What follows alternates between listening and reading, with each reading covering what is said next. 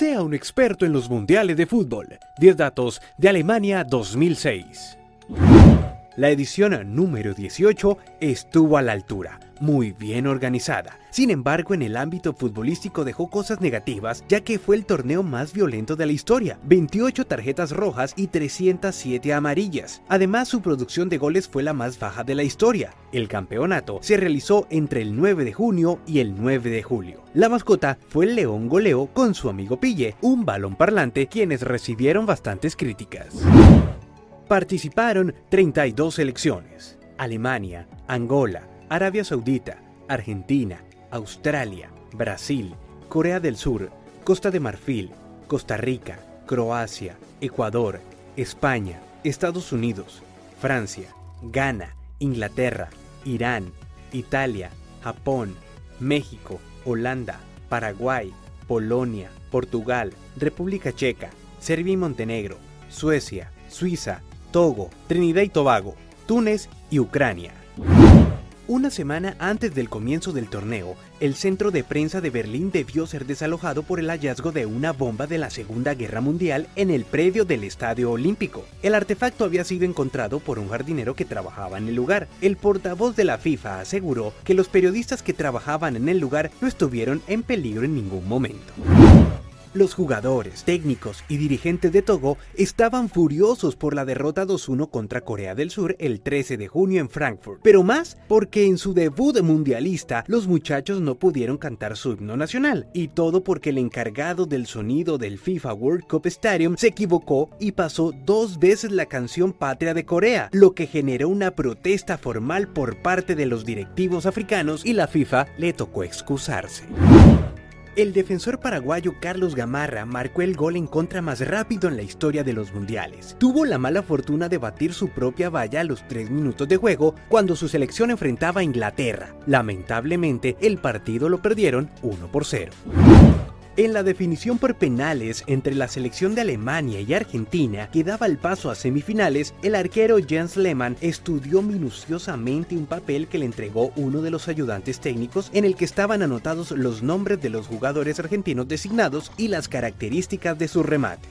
El papelito lo guardó entre la media y la canillera, y cada vez que iba a disparar uno, él lo miraba y sabía a dónde tenía que lanzarse. Y la verdad, le funcionó, porque terminó tapando dos, a Cambiaso y a Ayala. El arquero alemán donó el papel al Museo de Historia Contemporánea situado en la ciudad de Bonn. El insólito papel fue incorporado como una pieza histórica en la muestra permanente de la institución. La final de la edición 18 de los Mundiales tuvo como protagonista a dos viejos conocidos del viejo continente, a Italia y Francia. Los dirigidos por Marcello Lippi demostraron ser el equipo más sólido en defensa, ya que solo le anotaron dos goles en todo el certamen, uno de ellos de penalti en este partido, ejecutado magistralmente por Zinedine Zidane. Era la segunda final que se definía desde los 11 metros. Ya los italianos tenían experiencia en esto porque ellos habían perdido la final en 1994. Y fue grosso cuando acertó ese penalti que le dio el cuarto título a la selección italiana. La imagen del Mundial sin duda fue el lamentable suceso entre el gran Zinedine Zidane y Marco Materazzi, un cabezazo en el pecho que dejó un herido, el fútbol. Después del partido, Zidane dijo no arrepentirse por su reacción, abro comillas. Fueron palabras muy duras, muy graves que me tocaron en lo más profundo. Prefiero un puñetazo en la cara a oír eso, cierro comillas. Una versión periodística aseguró que el italiano le había dicho al francés que su madre era una puta terrorista, pero Materazzi lo negó, un hecho repudiable de parte y parte. Zidane se marchó por la puerta de atrás.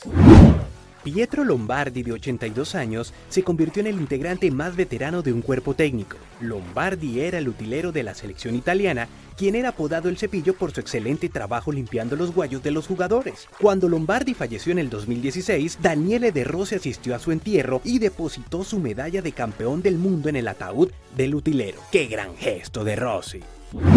En tanto, el árbitro argentino Horacio Elizondo tuvo el honor de ser el primero en dirigir el partido inaugural y la final de una misma Copa del Mundo. Junto con el mexicano Benito Archundia, Elizondo logró además la marca de más encuentros arbitrados en un mismo mundial, 5. El brasileño Ronaldo anotó tres goles en este mundial, dos a Japón y uno a Ghana, superando a Jer Müller como máximo artillero en la historia de los mundiales. Ronaldo ya había conseguido cuatro en Francia 98 y ocho en Corea y Japón. Ahora sí se agrandaba más la leyenda del 9 brasileño.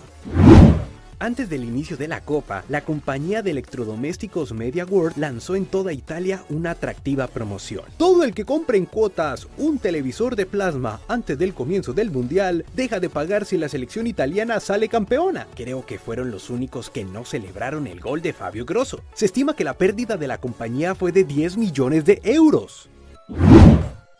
El goleador del Mundial fue el alemán Miroslav Klose con 5 anotaciones. Italia, campeona del mundo. Francia segundo, Alemania tercero y cuarto Portugal. Partidos jugados, 64. Goles anotados, 147. Asistieron 3.359.439 espectadores. Datos de la FIFA. Así que si te gustó, no olvides suscribirte y darle like. Ahora sí serás todo un experto en la historia de los mundiales.